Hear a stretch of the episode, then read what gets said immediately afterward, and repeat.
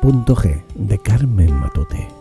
Un desangrarse lento, remontable hasta la más pérfida belleza, hasta el misterio de la carne inerme. Un ciego encadenarse a la vida en medio de secretas humedades, fingiéndose criatura marina o tal vez demonio, cómplice de un ángel goloso y triste.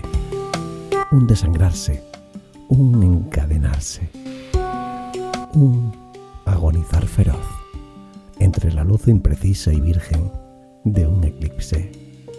Cerrados los labios y los ojos, pero abierta, extraviada, florecida.